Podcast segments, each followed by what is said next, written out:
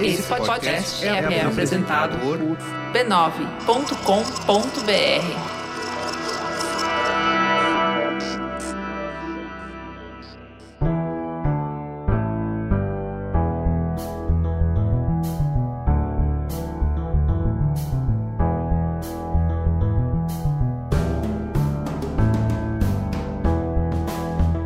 Mamileiros e mamiletes! Da janela do meu quarto, eu sou a Juva Lauer.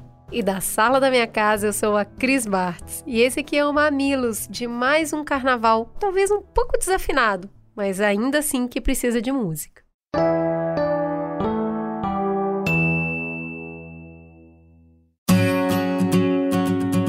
Antes de iniciar o papo de hoje, o Mamilos, com o apoio da CeraVe, propõe um momento para a gente parar respirar fundo e olhar para si. Mas olhar para si literalmente, criar consciência da pele, que é a casa do nosso corpo. E há muito mais nessa relação do que o nosso espelho nos conta. Pele é proteção, cuidado, carinho e intimidade. Cuidar da pele é cuidar de si e da própria saúde. Por isso, a gente conversou com a dermatologista Mariana Pires para entender como a gente pode cuidar melhor de nós de fora para dentro. Em três pequenas colunas, a gente vai entender como criar uma rotina de cuidado. Também conhecer as diferenças e a importância de cada produto e ainda as substâncias fundamentais para a saúde da nossa pele. Respirou fundo? Bem fundo? Então vamos nessa. A gente está sempre ouvindo falar de cuidado com a pele do rosto, mil etapas de skincare, vários tipos de produtos diferentes, mas a gente acaba esquecendo de dar uma atenção especial para a pele do corpo também, né? E aí, qual é a importância de manter a pele do corpo hidratada? Pele é uma pele, é o maior órgão do corpo humano. A gente não tem pele só no rosto, a gente tem pele no corpo inteiro. Uma pele ressecada tem uma tendência muito maior a fazer alergia de contato, por exemplo, com cinto, com o botão da calça, tendência a ter coceira, fazer dermatite, piora de dermatite atópica. Então, é importante sim que mantenha essa hidratação da pele. Isso vai diminuir tanto o surgimento de doenças quanto manter a saúde da pele. E a gente normalmente sempre esquece de a gente a gente hidrata o braço na hora da perna dá uma preguiça de passar, né? E vai, vai chegando mais para baixo, a gente vai ficando mais preguiçoso. Mas lembrar que o pé, a gente tem dois pezinhos para sustentar o peso do corpo inteiro. Ele sofre com a pressão do peso do corpo. Sapato apertado, aqui mulher que tá ouvindo, a gente usa sapato de bico fino, com salto que o pé fica todo esmigalhado ali dentro. Então, isso diminui circulação, isso diminui hidratação. Então, é super importante que a gente cuide de todas essas áreas do corpo. Mas assim, o clima, ele realmente muda a pele?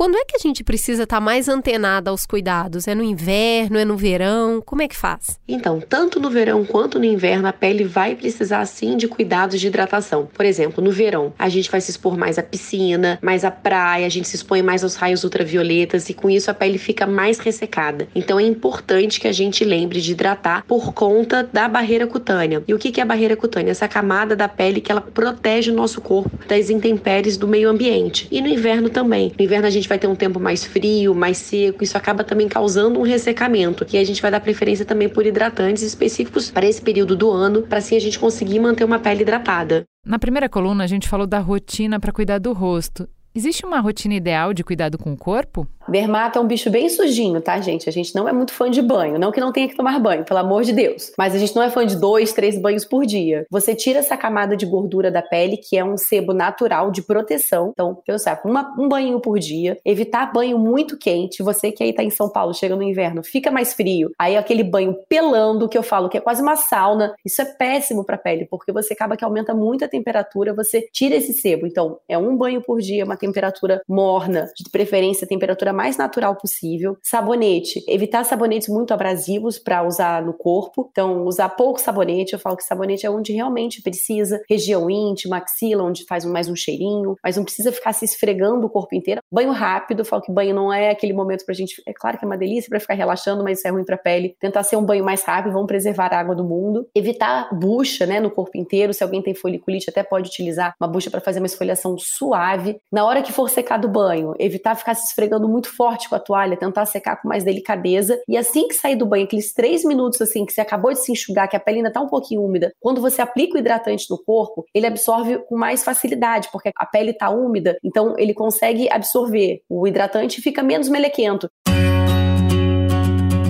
Mamilos apresentou essa coluna em parceria com CeraVe, a marca em hidratação mais recomendada por dermatologistas no Brasil.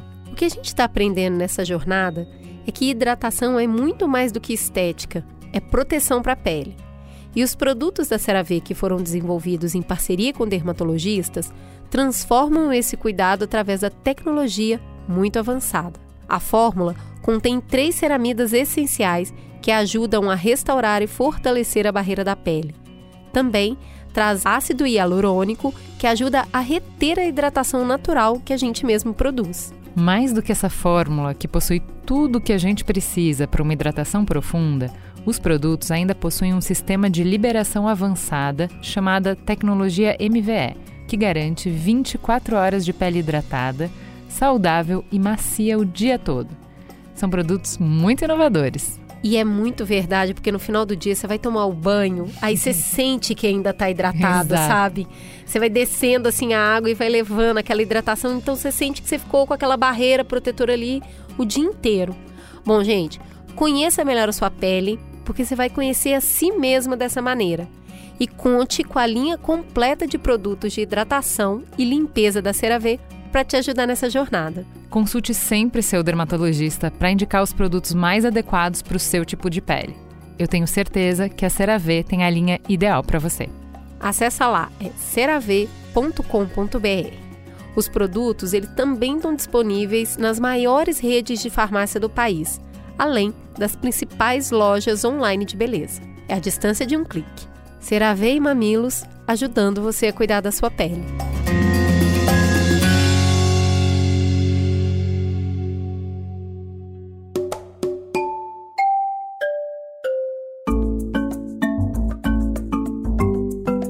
Desde março de 2020, a alegria está suspensa em todo o território nacional.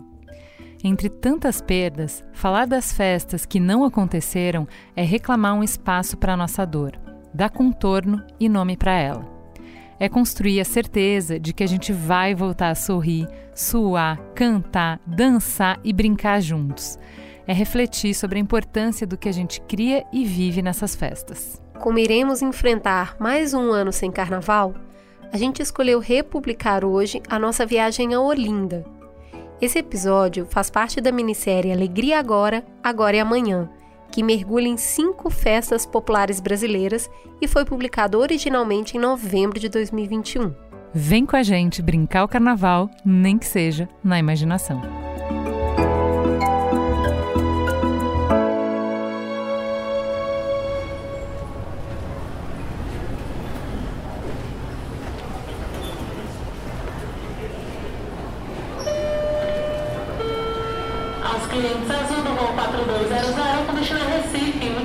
Chamada para embarque através do portão 4.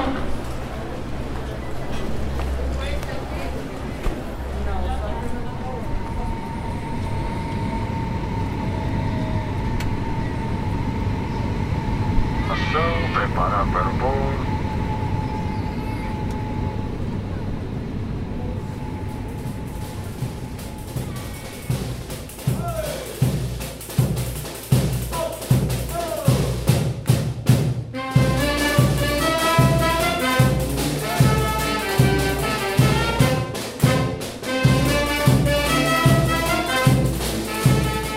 É um grande encontro para ser feliz. Tem cheiro de, de povo, euforia, felicidade, fraternidade, beijo na boca, abraço, carinho. Eu acho que esse tipo de coisa é um encontro. É bem o clichê das músicas, né? O momento de sonho para fazer a fantasia, né? Que depois, nas quarta-feira, chega as cinzas e todo mundo fica triste, porque aquela felicidade extasiante só é possível naqueles quatro dias, né? Parece que a realidade é triste e o carnaval, aquela utopia que é massa, sabe? Então é isso, é utopia, digamos assim.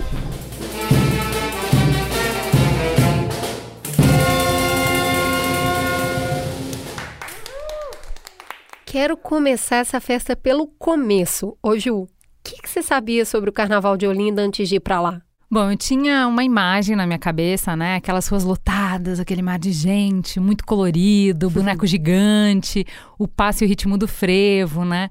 E aí eu pensava assim, ah, bonito pra ver, né? Mas lá na TV, de longe, né? Não, não me sentia assim particularmente atraída. Pra mim é muita bagunça, muita confusão, não tem mais idade pra isso, sei lá.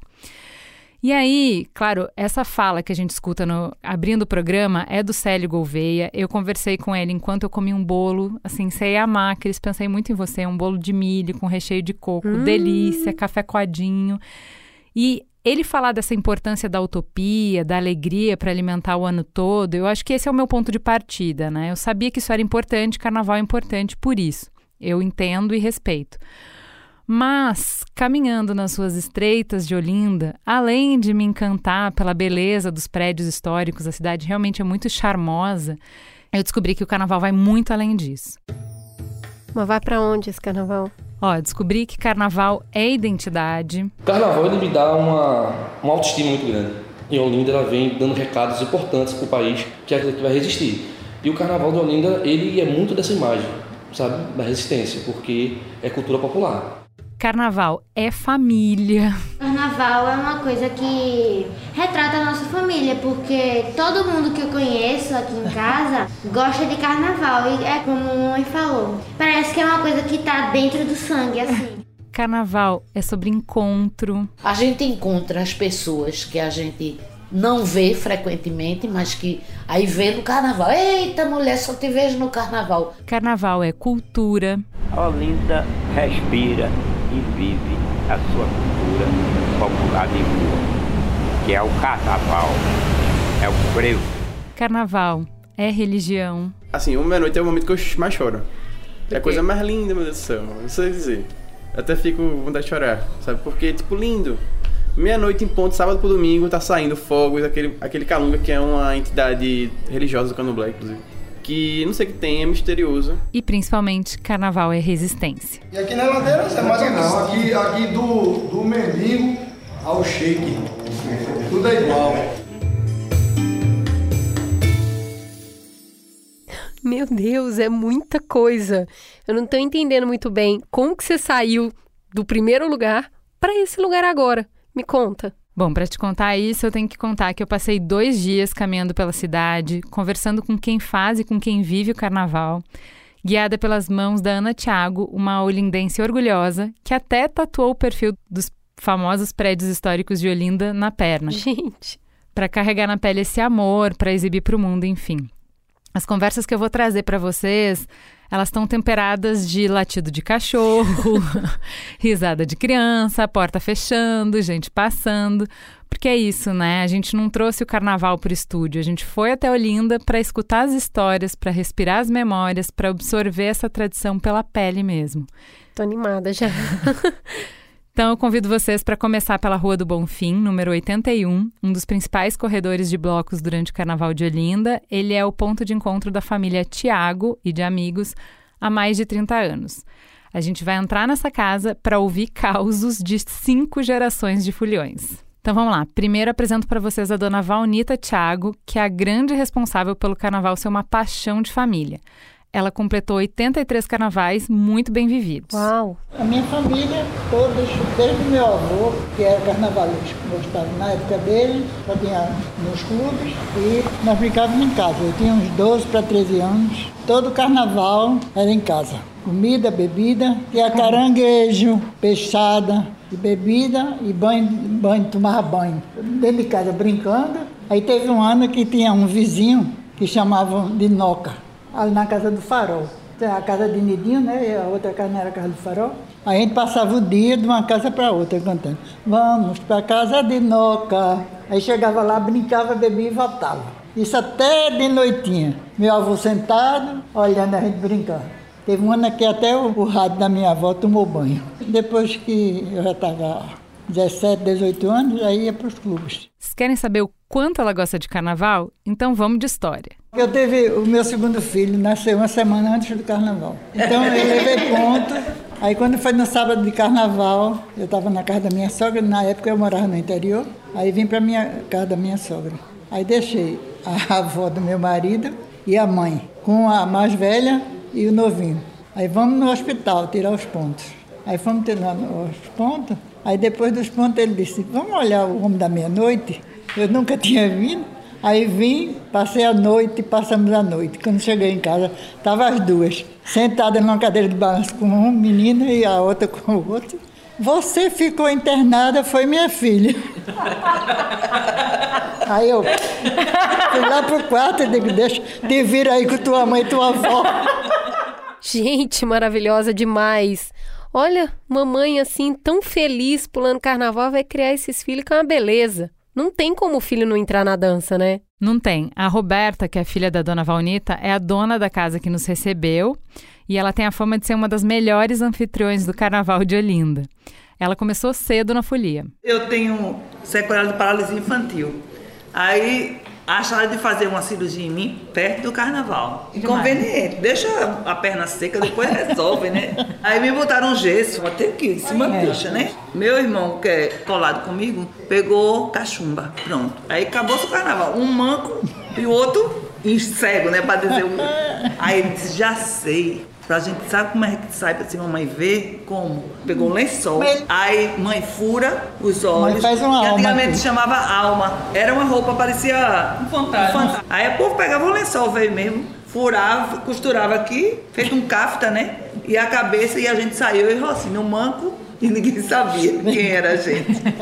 Depois chega a notícia em casa. Foi o quê? Não foi não? Estourou os pontos. Estourou teus pontos. Estourou os pontos do pé. Corra, eu tava ela na casa de uma, de uma amiga lá, da vizinha. Corre pra casa de, de Célia, que Roberta tá lá, que tá sangrando. Estourou os pontos. Estourou os pontos. Lá vou eu pro hospital com ela. Mas brincou carnaval? Brinquei carnaval. Depois cuidou dos pontos, tá tudo certo. Pronto, é esse carnaval aí que eu conheço, cheio de travessura. Foi o quê? Estourou os pontos, meu Deus do céu, mas brincou carnaval. Então, foi justamente essa criança que cresceu e transformou a casa num ponto de encontro para receber foliões do Brasil todo. É, eu acho que vem no sangue, né? As tradições e, e de ver, né? De viver aquilo ali. Então, desde criança é que eu vejo essa casa, que antes era dos meus avós, e a gente, mas era o ponto de encontro. E depois que a gente passou a morar aqui, continuou sendo. Então, de infância, e a gente tem a tradição de fantasiar as crianças, né? Então tem as, as memórias que a gente tem, que eu tenho são essas, né? De, Nos fantasiar também, né? E a gente e adulto também. Essa fala já é da Gabriela, que é a filha mais velha da Roberta e do Sérgio. Ela é a neta da Valnita.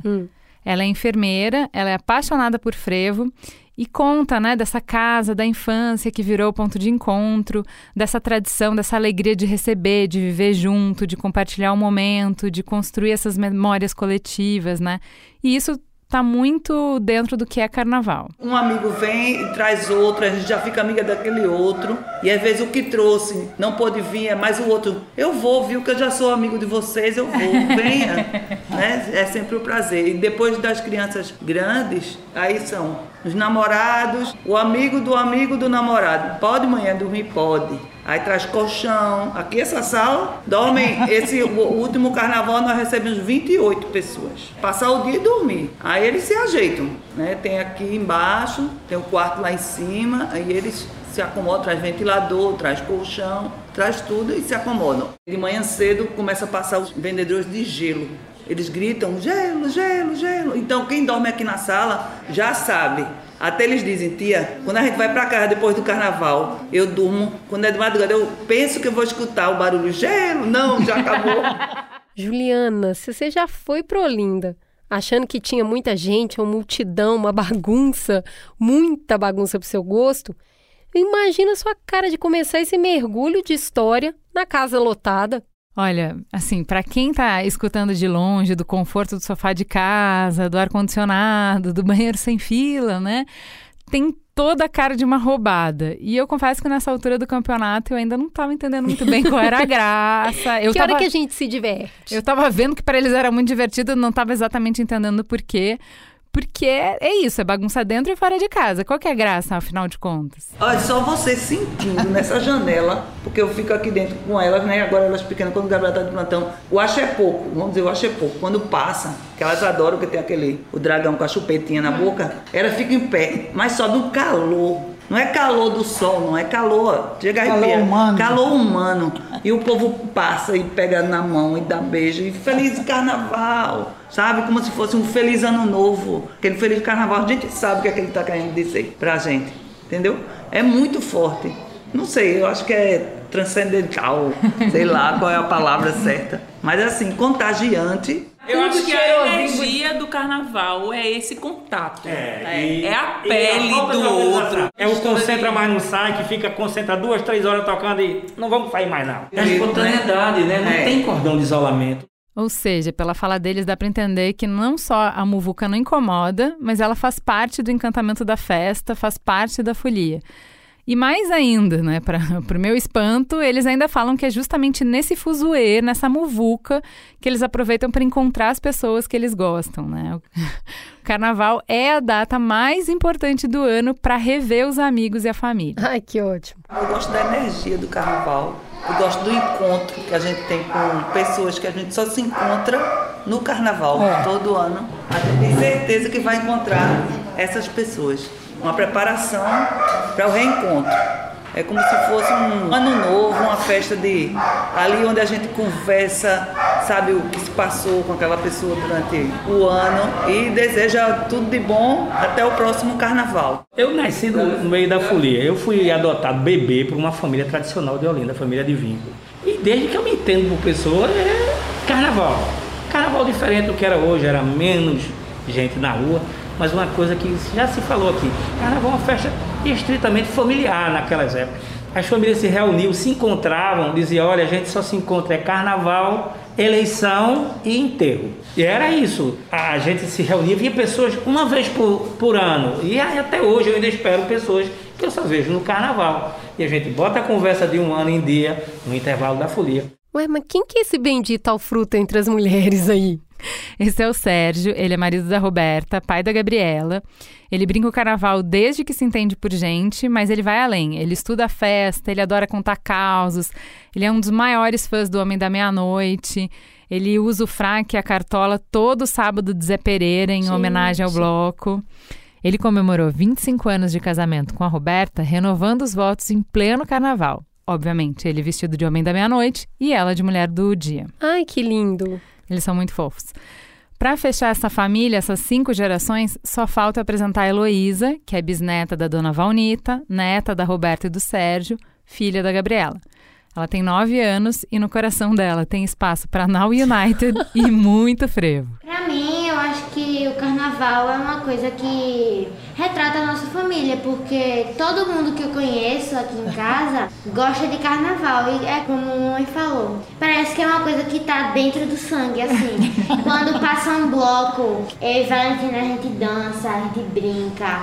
Quando passa o axé pouco, por exemplo, o infantil, a gente corre, a gente brinca, a gente canta. E pra mim, uma coisa muito o carnaval é o amor que a gente tem. Parece que o amor multiplica em muitas vezes e todo mundo aqui leva tudo na Energia, né, brincadeira, é muita energia. Todo mundo ama carnaval. Pra mim, eu acho que todo mundo aqui de casa ama carnaval e deve ser uma coisa eterna, assim. Pronto, carnaval nessa conversa aí, entendi, virou coisa de família. Já virou herança, né? Que a gente meio que não escolhe, né? A gente acolhe, só pega porque tá lá, porque já estava em casa. Já virou tradição que une aí um monte de gerações, né? Que delícia se reunir ao redor da brincadeira. Mas e o frevo? Cadê música dessa festa? Pois é, não tinha entrado frevo ainda, né? Claro que muitas dessas memórias estão costuradas à base de frevo. Primeira coisa não é nem ouvir a música do frevo, é o clarim. Os clarins que anunciam que tá vindo uma agremiação carnavalesca. Só quando o clarim começa a tocar, a gente já se arrepia. E aí quando começa o som, bate forte, o coração bate forte. Eu particularmente me lembro de toda a minha vida, dos antepassados, dos amigos. Relembro aqueles que naquele último ano se foram. E é uma alegria contagiante, começa a falar. As famílias, as famílias se reúnem. Ouvir o frevo é diferente, o frevo é diferente de todos os ritmos. O ritmo acelerado é diferente. A emoção é muito grande. A gente encontra amigos, brinca, se derrete, se derrete. É uma música que bate bem no coração. O frevo é um espetáculo, é contagiante. Exprime muita coisa, muita coisa mesmo. exprime alegria e tristeza. Tristeza também. Porque existem frevos de recordação, frevo saudade, né? Tipo bloco da saudade, frevo de bloco, instrumento de pau e corda, né? Que as letras são muito melodiosas, de uma harmonia maravilhosa, mas que relembram muito a saudade, os tempos que não voltam mais. E são de compositores maravilhosos, Getúlio Cavalcante, Nelson Ferreira e tantos outros. E esse frevo de bloco, que é um dos que não está morrendo em termos de agremiações, cada dia mais está surgindo o frevo de bloco, também tem uma emoção. E tem também o frevo canção, né, que é o frevo cantado, com letra, normalmente são estrofes pequenas, é fácil de se pegar e tem muita com ironia, galhofa com o adversário do bloco e até duplo sentido, muitas das vezes. Todo mundo canta. Todo mundo canta. Os hinos do carnaval de, Olinda, o hino do elefante é uma, uma, uma melodia maravilhosa.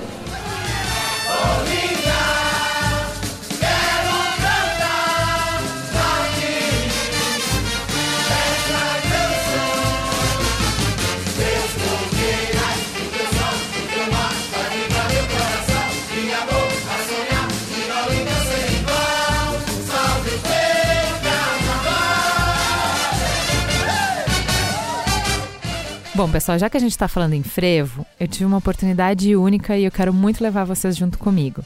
Eu consegui assistir um ensaio da Orquestra Henrique Dias, que é a primeira escola de música profissionalizante de Olinda.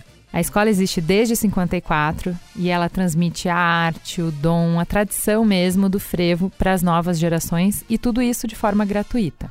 Lá então eu tive a oportunidade de conhecer os músicos, né? Eu conversei com o maestro Lúcio Henrique, ele já está nessa orquestra desde 93.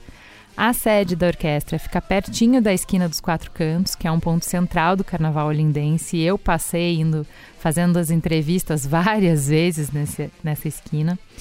E o ensaio, ele aconteceu não só a portas, mas também as janelas fechadas. Porque se a gente tiver meia folha de janela aberta, o povo já é atraído pela música e começa a frevar pelas calçadas. O frevo, propriamente dito, ele já estimula, né? Ele já tem aquele, como já diz no nome, ele vem do verbo ferver. Quando toca a pessoa, ninguém consegue ficar parado ouvindo frevo. O que, que mexe dentro da gente quando toca um frevo? Se torna um caldeirão. Viaja no tempo, vendo aquele, sinta aquela nostalgia, né?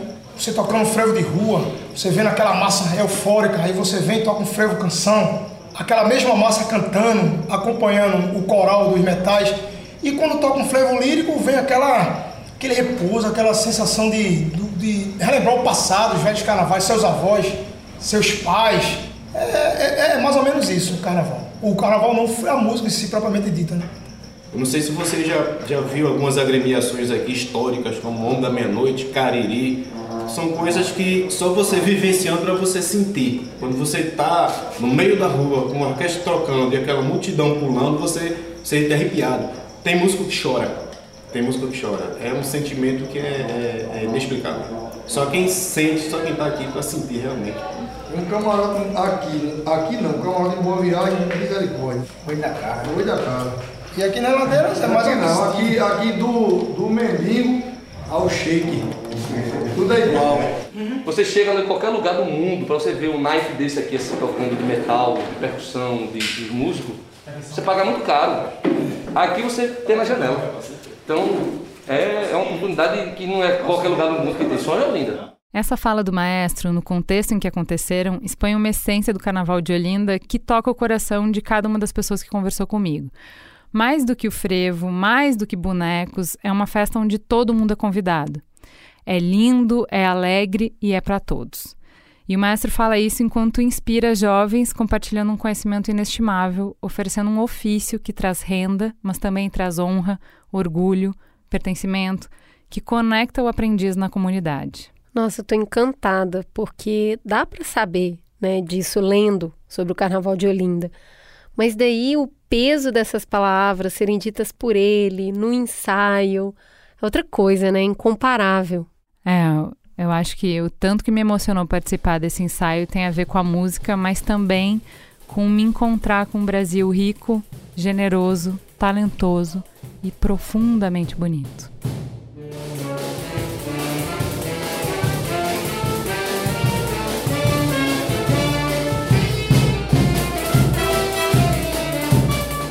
Bom, para continuar a conversa, eu vou levar vocês para casa da Marisa, uma costureira de 67 anos que já transmitiu a paixão pelo carnaval até pro bisneto.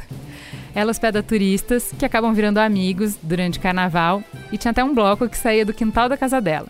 Então, fala pra gente, Marisa, o que é carnaval para você? Minha filha é a festa da gente. Eu digo que é a festa da gente. Graça é o povo na rua, é a brincadeira da rua, que sai todo mundo assim, espremido, sem poder nem andar direito, mas quando passou o bloco, você respira, vem pra casa dez vezes trocar de roupa porque tá ensopado. pra mim, carnaval é isso. Minha filha, é você tá na rua andando, vendo tudo e frevando, a orquestra para num canto, para no outro, e você vai andando sem pagar nada.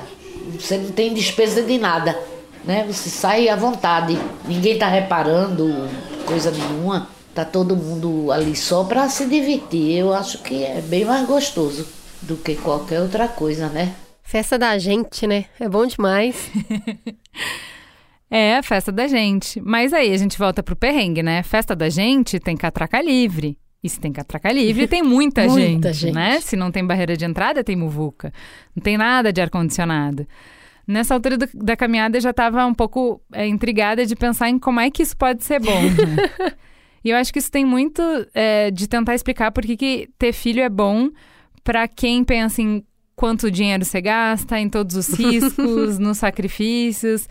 Quem não tem filho consegue acessar é, os investimentos e os percalços, mas não o prazer, a alegria, o amor, né?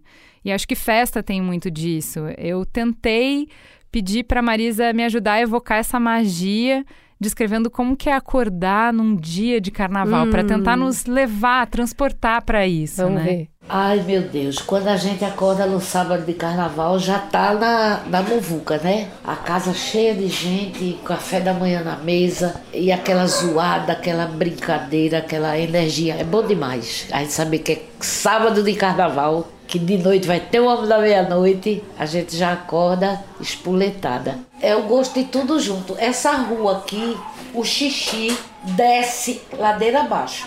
A gente aqui não sofre muito porque a casa é alta, né? Com tudo isso, a sujeira da rua é uma coisa de, não dá para descrever. Se limpa todo dia de madrugada, mas no outro dia, 10 da manhã já tá. E com tudo isso, todo mundo gosta.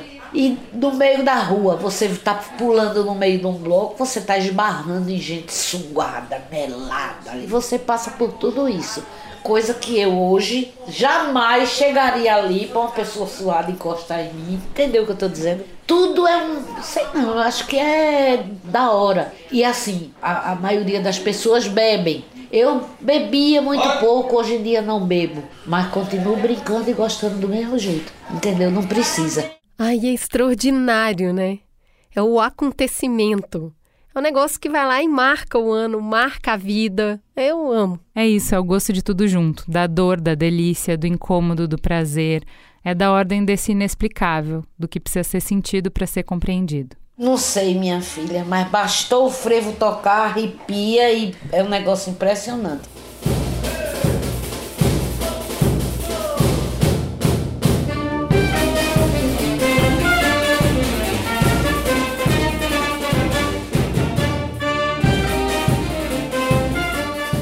Bom, da casa da Marisa, vou convidar vocês para ir a pé mesmo, derretendo embaixo do sol de Olinda, para a Secretaria de Cultura, que fica num prédio no Centro Histórico.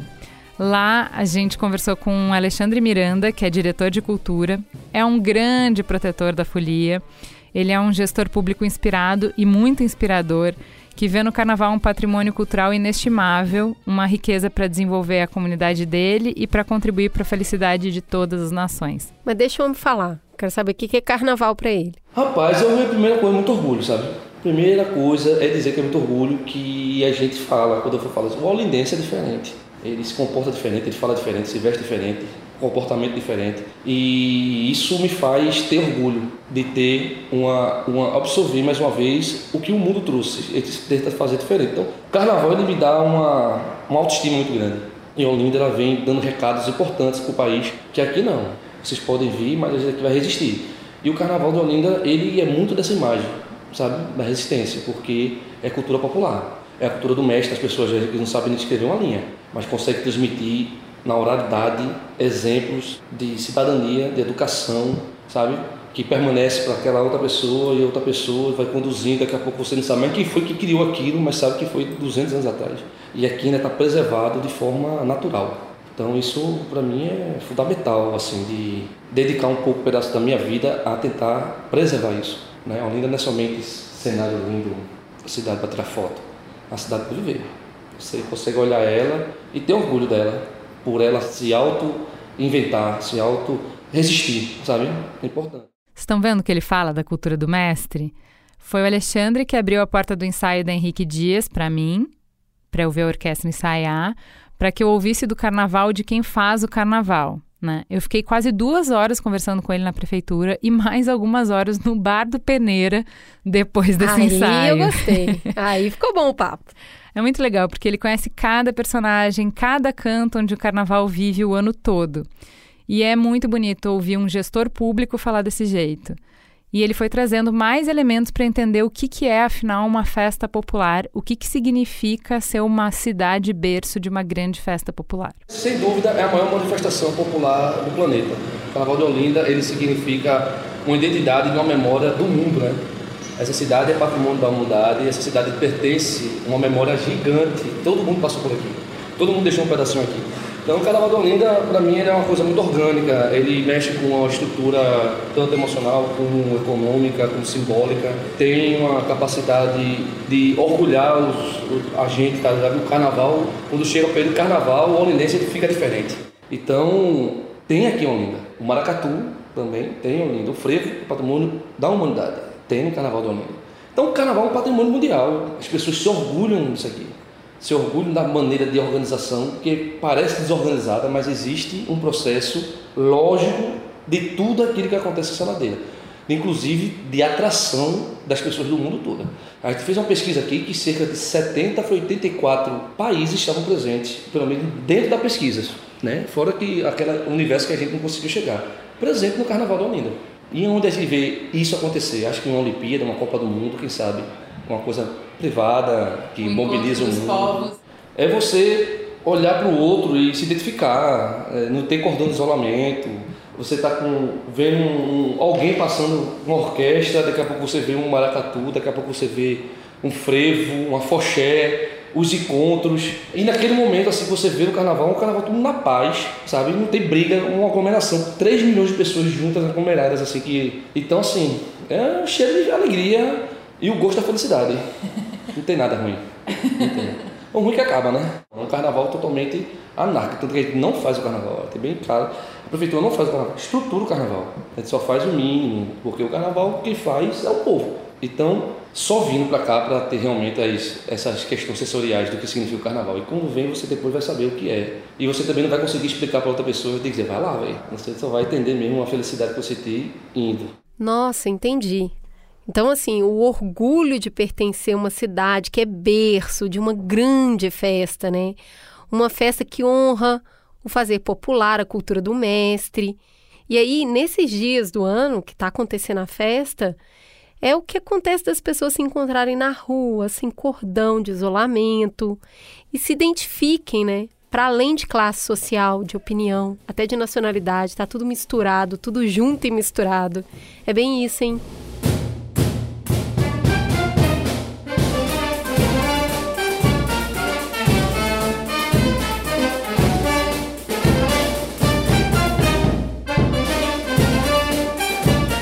Seja bem-vinda, Juliana, aqui na Casa dos Bonecos Gigantes de Olinda. O meu nome é André, sou um dos mestres dos bonecos gigantes, pupilo do meu irmão, mestre Camarão, e o mestre Silvio Botelho, pai dos bonecos gigantes.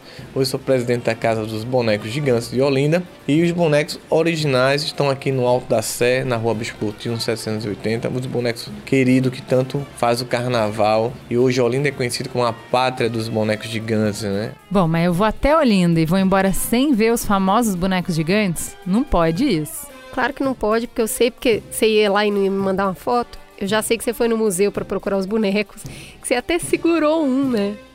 É um boneco feito para iniciantes. Mas mesmo assim foi difícil. Olha, haja treino, não só para sustentar, como para brincar no meio da multidão por horas. É uma arte, tá? Gente, corre ver lá no Instagram do Mamilos que vai ter umas fotos bem legais e tem Juliana com boneco. Bom, a Marisa já tinha dito pra gente que o carnaval de Olinda é popular porque sem um tostão no bolso você aproveita, você curte o dia todo. Que é popular porque mistura todo mundo na rua, o suor, o calor, o xixi, tudo se encontra, se funde, não pede RG, comprovante de residência, antecedente nenhum. O Alexandre disse que é popular porque é o povo que determina os rumos dessa bagunça organizada, que não é o poder público que promove, mesmo que apoie. E o mestre André contribuiu também para essa conversa. Carnaval de Olinda é um carnaval mágico que é feito pelas comunidades, pelos blocos carnavalescos, que se unem, né, trabalham o ano todo com sua garra, com sua determinação, cada um fazendo sua fantasia não precisamos de mais ninguém, só a comunidade bota a mão na massa e vai trabalhando, ajeitando. Um faz a sua fantasia de palhaço, outro faz a de alma, um faz do pirata, um faz de colombina. E isso aí é que vai engrenando essa cultura tão maravilhosa que é o Carnaval de Olinda, um carnaval mágico de rua popular que não emite classe social. Todo mundo é uma classe só no Carnaval de Olinda. Carnaval de Olinda, ele é um carnaval mágico. Os bonecos, ele já conhece o trajeto de casa, né? Fala com todo mundo, cumprimenta todo mundo, porque aqui é um carnaval multicultural, um carnaval do povo. É um carnaval quem faz é o povo. A gente que é artista só faz as alegorias, mas quem a energia, dedicação, aquela energia nativa é do povo. Né? O povo é a, o principal artista do carnaval de Olinda é o povo. Cada um com suas fantasias, com o pezinho no chão, humilde é um povo que trabalha bem hospitaleiro e faz a cultura popular acontecer. Eu acho muito legal o que ele fala, porque assim, os bonecos gigantes, eles colorem, eles alegram o carnaval de Olinda, eles fazem parte dessa identidade, mas antes de tudo, ou acima de tudo, a festa é o povo, é do povo, é para o povo. Outra fala que me emociona e que eu vi nesse ensaio é de como a cultura também está ligada à educação e cidadania. A cultura popular ela serve também como uma forma de educação nas comunidades, da ocupação ao jovem, adolescente, trazer ele para a cultura, para que ele siga o caminho entre a cultura e a educação. O Brasil mais desenvolve, né? Quanto mais cultura e educação, mais gente culta no Brasil, né? Então a gente, muitas crianças de comunidade hoje são formadas devido a uma base na cultura, na educação. Né? Sem cultura não há educação, sem educação não há cultura. Deu meia-noite, são doze em ponto. Deu meia-noite, são doze em ponto. Deu meia-noite na noite, são doze em ponto. A lua cheia clareia os quatro cantos. Bom, essa festa do povo tem alguns personagens muito marcantes. A imaginação popular, as crenças, a fé, elas vão criando rituais que são poderosos. E aí, em todas as entrevistas que eu fiz, em todas as conversas, tem um personagem que se repete, que é sempre citado com muita reverência, com muita devoção, que vocês já devem ter imaginado, é o Homem da Meia-Noite. Para quem não conhece o Carnaval de Olinda, nunca ouviu falar, o Homem da Meia-Noite é um bloco, é uma agremiação que abre o carnaval. É dele, então, a responsabilidade de todos os anos declarar oficialmente que a folia começou. E ele faz isso em grande estilo. Então a saída desse calunga da sede do clube é acompanhada de milhares de pessoas. Todos os anos ele sai exibindo uma roupa nova, sob um show de fogos e arrasta a multidão pelas ruas até entregar a chave da cidade para o Bloco Cariri. Agora, para a gente entender por que, que é calunga, por que, que não é boneco, por que, que essa agremiação desperta tanta devoção, a gente vai escutar o Adolfo, que é professor de Educação Física da Rede Pública e presidente do Homem da Meia-Noite. O Homem da Meia-Noite ele nasceu no dia de Iemanjá, 2 de fevereiro, no horário mais místico do povo brasileiro, que é meia-noite. É o horário do lobisomem, da mula sem cabeça, etc, etc. Por ele ter nascido no dia de Iemanjá e ter várias coincidências que norteiam a sua história, ele é considerado um calunga e não um boneco. Um calunga é, é a figura mística do maracatu é aquele bonequinho que é guiado no cortejo do maracatu. Então ele é como se fosse uma figura mística do candomblé, que tivesse relação profunda com tudo isso. Tudo que envolve cultura é, é, é fruto disso, do imaginário do povo, do que o povo construiu ao longo do tempo. E o Homem da Meia-Noite não é diferente, né? Ele é isso, ele é a representatividade maior de um povo, principalmente aquele povo mais pobre, mais necessitado, das favelas, do morro, que construíram essa história, né? Ele é fruto desse povo apaixonado. Cris, a história do Adolfo ela é muito bonita, porque na verdade ele não é um folião, ele é um carnavalesco. Ele está há 20 anos à frente de uma das agremiações mais importantes do carnaval de Olinda, movido pelo amor pelo pai, Né? O pai foi o presidente Ah. anterior do clube, o pai dedicou a vida ao Homem da Meia-Noite, foi velado na sede do clube. Então, para o Adolfo, se dedicar ao carnaval é honrar a memória do pai e é se sentir mais perto do pai. Que lindo isso. Eu vou te dizer, o Homem da Meia-Noite para mim é sentir meu pai mais próximo de mim. É sentir meu pai vivo junto de mim. Aí eu fui uma criança que aos seis anos de idade eu cheguei no Largo do Amparo aqui em cima, né? Minha mãe mora na casa de esquina ainda. E eu lembro que seis horas da noite eu subi em cima do muro, do sábado de Zé Pereira, seis horas da noite eu subi em cima do muro, porque se eu não subisse de seis, sete horas já não tinha lugar no muro. Porque o pessoal tomava conta do muro, do poste, da árvore, para ver o Homem da Meia-Noite passar. E eu lembro que às oito e meia, nove horas, minha mãe trazia um pão doce, um copo de leite para eu tomar café em cima do muro esperando o Homem da Meia-Noite. Eu acho que essa força vem da essência, vem da história dele, né? É uma agremiação que vai completar 90 anos, que a maioria das pessoas que moram em Olinda lembram igual a mim em cima do muro, esperando. E quando ele subia com aquela multidão apaixonada, eu ficava encantado, né? Uma criança em cima do muro vendo uma multidão louca e apaixonada e aquele gigante no meio, né? Como se estivesse conduzindo uma romaria religiosa, até porque ele tem um envolvimento religioso, isso é inegável, né? Diante da história dele. O mesmo sentimento que eu tinha de seis anos é o que eu tenho hoje como presidente do Homem da Meia-Noite, que eu jamais sonhava em ser presidente do Homem da Meia-Noite. Eu acho que é um misto de encantamento e medo. Eu até hoje tenho esse encantamento, sabe? É algo encantado, é algo mágico, sabe? É algo místico. E o medo pela, pela grandiosidade que é por ser a meia-noite, o horário mais místico do povo brasileiro, é madrugada, né? E você vê aquela multidão louca, apaixonada, pessoas que chegam na frente dele rezam, pedem proteção. Um desfile do Homem da Meia-Noite, a gente sai com uma orquestra e com alguns passistas. Hoje arrasta quase 500 mil pessoas pelas ladeiras de Olinda e não tem artista, é ele. As pessoas vêm para ver a roupa dele, para seguir ele. E é como eu disse, é quase que uma romaria religiosa. Ele passa, uma hora depois você vê as pessoas caminhando sem ouvir mais nada, sem vê-lo e indo atrás. Né? É como se, como se fosse caminhando em busca de algo, de esperança, de fé, né? Eu tô rindo aqui, né? Tô ouvindo tudo bonito e tal. Mas eu tô pensando como é que você, tão cética, explorou a camada ali que eu sei que existe, que é mais mística no carnaval. Olha, eu não vou nem negar que eu escutei o que o Adolfo contou com respeito, mas com um certo ceticismo, até de jornalista, vamos dizer. Eu estava dando um desconto para as falas dele porque viam de uma pessoa apaixonada. Só que todas as pessoas que eu falei depois falam do mesmo jeito sobre o Homem da Meia-Noite, né? Todo mundo tem essa reverência, esse encantamento. É, eu ouvi várias vezes a história de que não, todo ano eu falo que não vou mais. Porque é um perrengue, é cheio demais, já deu pra mim, ano que vem eu não vou. E no ano seguinte eu tô ali, não consigo explicar, é irresistível. É, e aí isso me fez pensar muito, né? De onde que vem essa força, né? Eu não, obviamente, né, não vou ter uma resposta definitiva, mas para mim vem muito dessa coisa desse mito fundador que tem várias versões, que vai ganhando camada a cada ano, a cada Sim. pessoa que conta, né? Essas explicações, essas místicas que se reforçam a cada ano, que se complementam a cada ano essa, essa história que não tem um criador definido, que é fruto de muitas imaginações, de muitas experiências, de muitas crenças, né? Eu acho que é a força desse amálgama que gera uma simbologia que é capaz de atrair tanta gente e de criar esse êxtase coletivo, né? Faz muito sentido. É, eu só sei do Homem da Meia-Noite pelo que me contaram, só. Mas o que me contaram é de uma experiência transcendental e para mim isso vem, isso é fruto de muita gente reunida, né? Da energia de muita gente reunida. E isso sim me comove, né? Como ateia, como cética, nisso eu acredito. Para mim a fé das pessoas é sagrada. Então eu voltei com essa reverência também pelo Homem da Meia-Noite, que virou sagrado para mim.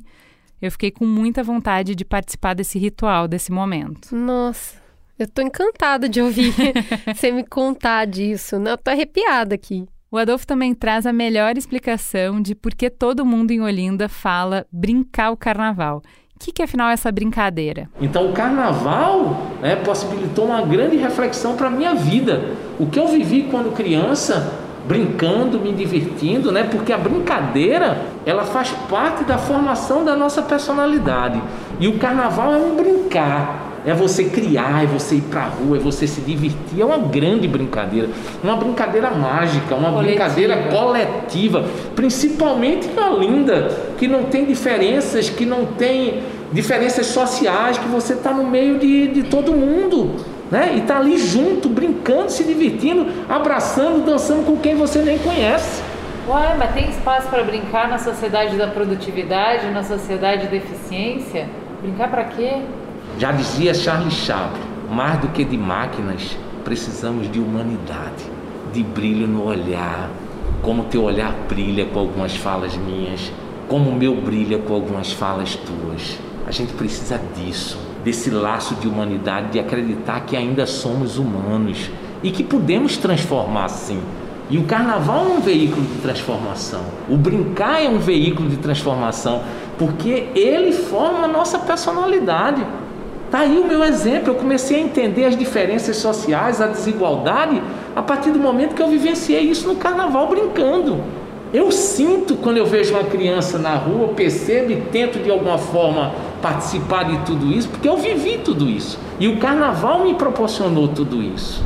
Mesmo a gente vivendo nesse mundo mecanizado, né, é obrigação de todos nós não deixar de brincar nunca, porque a brincadeira faz parte da nossa formação, constrói a nossa personalidade, faz a gente perceber que nós somos diferentes e que nós precisamos respeitar as diferenças um do outro Que é mais divertido junto.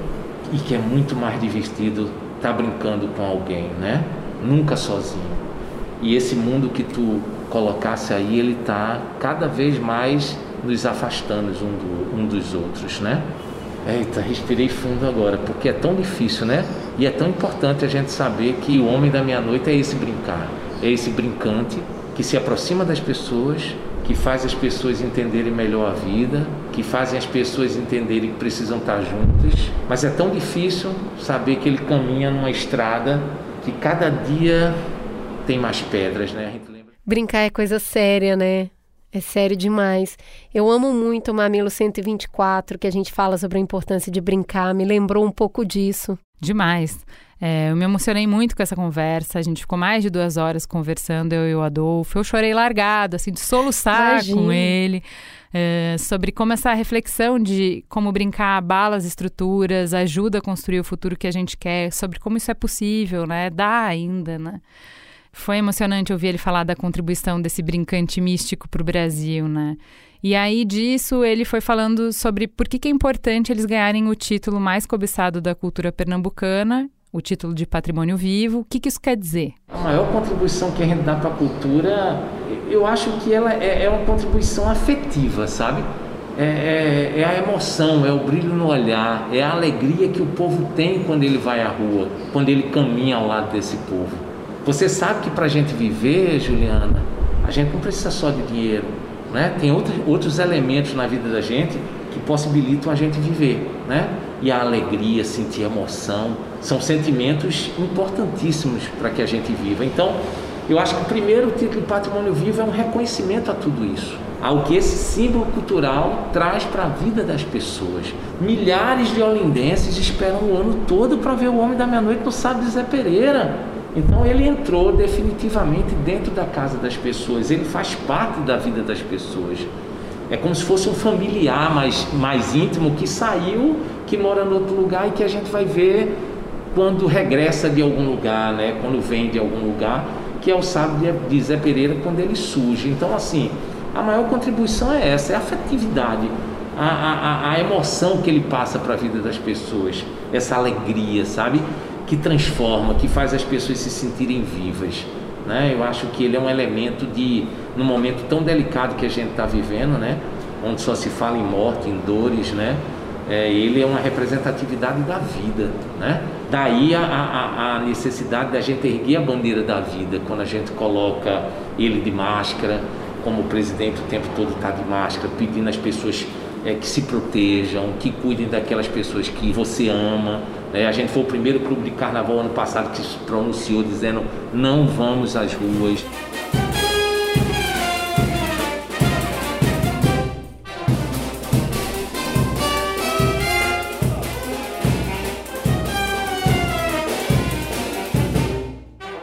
Bom, se a gente está falando de patrimônio vivo, Cris, eu vou te dar uma honra sem igual. Ai, ai.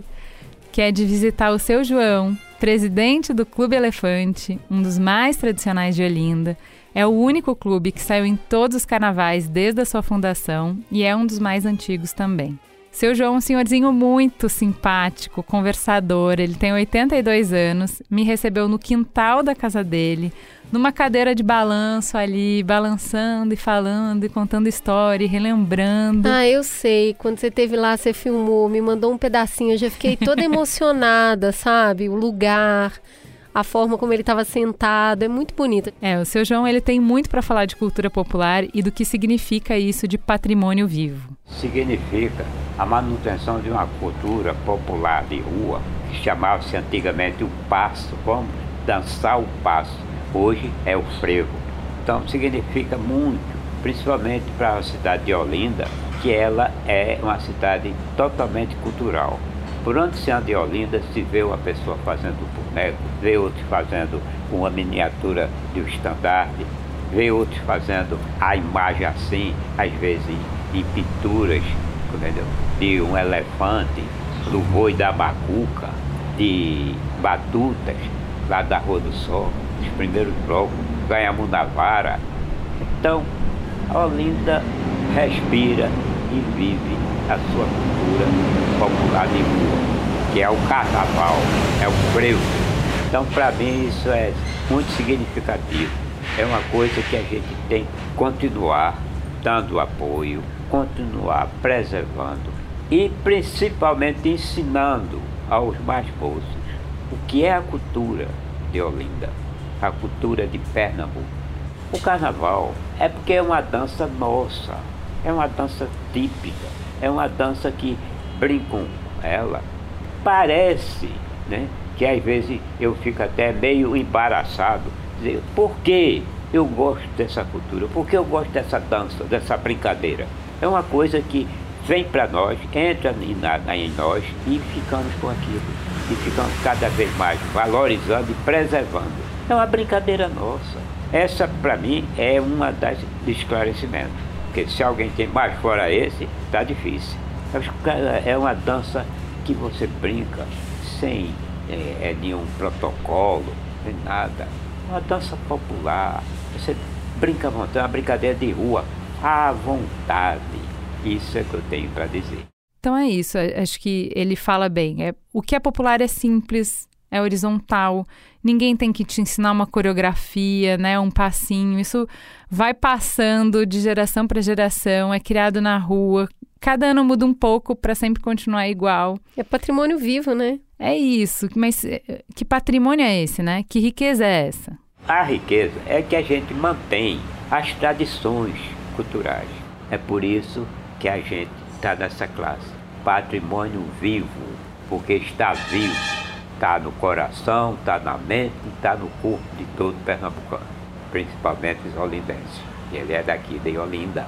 Por que, que é um patrimônio vivo? Porque está vivo, está no coração, está na mente, está no corpo de todo olindense. Porra! E eu vou te falar que o que mais me chama atenção dessa frase é estar tá no corpo. Porque a gente está com tanta coisa na cabeça tanta coisa na cabeça que custa descer para esse corpo, né?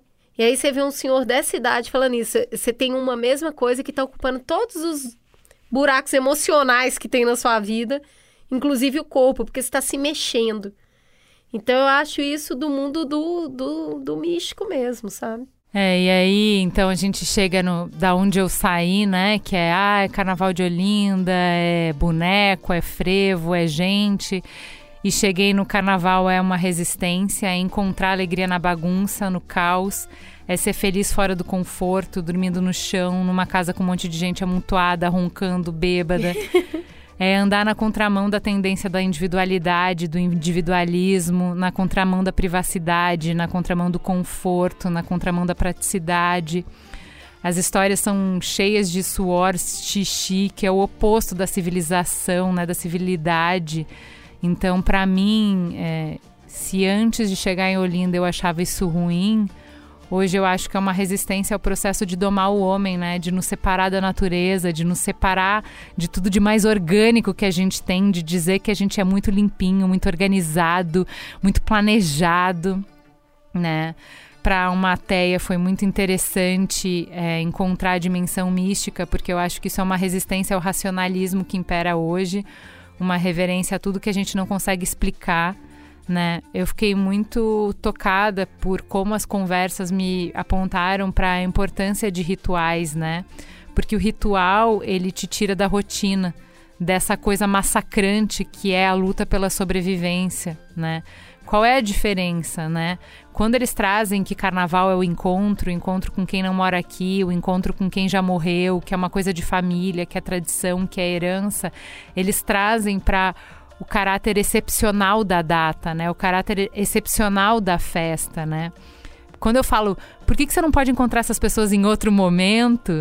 Eles trazem isso de que o mistério, o místico do carnaval acontece na união das coisas, né? É o ritual que acontece naquele tempo específico, que não for, se não for naquele tempo não vai acontecer, naquele lugar específico. Então é em Olinda. Se você levar as mesmas alegorias, as mesmas músicas para outro lugar, não vai ser a mesma coisa com aqueles símbolos específicos. Então tem que ter o Homem da Meia-Noite, tem que ter o elefante, tem que ter a pintombeira. É, é com aquele ritmo específico, tem que estar tá imerso no frevo, tem que ser no encontro, tem que ser quando está em todo mundo. Então eu achei muito bonito, para mim foi muito poético essa importância do tempo, né? Então eles falam que o carnaval em Olinda começa nas prévias, que já em setembro, em setembro, agosto tem prévia. A prévia é legal, é divertido, mas não é carnaval. Carnaval demarca tempo. Carnaval fala de esperar o ano inteiro, de saber que você não vai viver aquilo por um ano, que é só naquele momento que tem, entendeu? É especial porque é raro. Porque é raro, ele aponta para o ciclo, para a vida que passa, para as estações que mudam, para tudo que tem um tempo determinado, como dizia Salomão na Bíblia, né? E eu acho tem alguma coisa que é muito tocante, a gente fica repetindo popular, popular, popular, popular, né? No extraordinário que é você alcançar o poder transcendental da arte, como eu falei do frevo, né? O que eu senti ali, que nenhum dinheiro, nenhuma experiência que eu já passei é maior do que o que eu vivi sentada no chão do ensaio, né? Da orquestra, que é dar isso, que é o melhor da experiência humana ao alcance de todo mundo, né? Então, o sentimento que eu senti, de, o sentimento que eu tive de humildade quando eu estava na presença do maestro, uh, de estar tá naquele local muito simples, eles tocando com instrumentos já gastos, já é, corridos pelo tempo, já marcados pela ferrugem e tal. Uh, sabe, aquela pintura lascada, enfim. Uh, e tudo aquilo, aquele ambiente ser sublime, ser tocado pelo magistral, pelo sublime, né? É, pelo indescritível. Então, que isso não tenha catraca, que isso esteja disponível para qualquer pessoa que assim queira, que a maior experiência que como ser humano eu consigo almejar esteja disponível para qualquer pessoa. É, e, assim, a mágica do Carnaval de Olinda, que é o que eles tentavam me explicar o tempo inteiro, a gente ama porque é popular, é a gente entrega o melhor da experiência humana para qualquer pessoa. Basta você vir aqui que você tem, sabe? É, assim, é, é foda. E essa reverência que eles despertam, né? É, eu pensei muito nisso enquanto eu conversava com o seu João, né? Uh, a simplicidade que ele vai contando histórias que tem tanto tempo e o esforço que ele faz para botar o bloco na rua, né? Um homem de 82 anos que faz, costura à mão todas as fantasias do bloco, entendeu? E entrega para as pessoas, né? É, do jeito que ele fala que é, com o, o pouco subsídio que eles ganham, que o elefante ganha como patrimônio vivo, que ele pega esse dinheirinho e espalha para todos os outros blocos, para que eles também consigam sobreviver, porque não é bom quando a gente não tá junto. Ele não quer um carnaval só com elefante, em que só o elefante sobrevive porque ele é patrimônio vivo, porque nesse ano sem carnaval as agremiações sofreram. Então, do pouco que ele tem, ele faz muito, e isso é milagre. É a multiplicação dos pães e peixes, entendeu? Ele faz isso. Então, a reverência que eu senti conversando com ele, pelo que ele representa, pela história, pela história de vida, enfim, eu acho que eu cheguei em Olinda de uma forma e eu saí de Olinda de uma completamente diferente, completamente reverente por essa é, manifestação cultural, por essa festa que é feita pelo povo para o povo. É, e eu espero que eu tenha conseguido é, transmitir para vocês um pouco do que eu senti lá, é, um pouco da emoção que é e do respeito que é e da importância que é que a gente brinque. Brinque muito e brinque juntos. Nossa, Ju, eu amei, amei viajar para Olinda. Muito obrigada por ter me levado na malinha de mão do seu coração. Ver Olinda através dos seus olhos é muito bonito. Eu aprendi um monte, me diverti, senti cheiro, senti calor. Foi muito gostoso, mas eu acho que a gente vai ter que ir, hein? Eu acho que a gente vai ter que ir lá. A gente já tem casa para ficar, hein? Gostei disso. Gostei disso. Eu quero ver esse rio de xixi. Eu quero ver esse homem da meia-noite. Obrigada. Obrigada pela generosidade de trazer isso tudo para mim.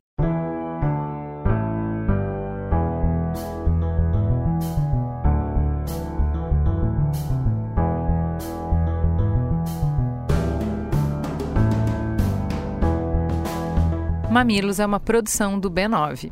Apresentação de Cris Bartz e Juva Lauer. Para ouvir todos os episódios, assine nosso feed ou acesse mamilos.b9.com.br. Quem coordenou essa produção foi Beatriz Souza. O apoio à pauta e pesquisa foram de Iago Vinícius e Jaqueline Costa. A edição é de Mariana Leão e as trilhas sonoras de Andy Lopes. A capa é de Elodângelo. A curadoria dos programas de história é realizada por Deia Freitas. A publicação fica por conta de AG Barros. O B9 tem direção executiva de Cris Bartz, Juva Lauer e Carlos Merigo. E o atendimento e negócios feito por Raquel Casmala, Camila Maza e Thelma Zenaro.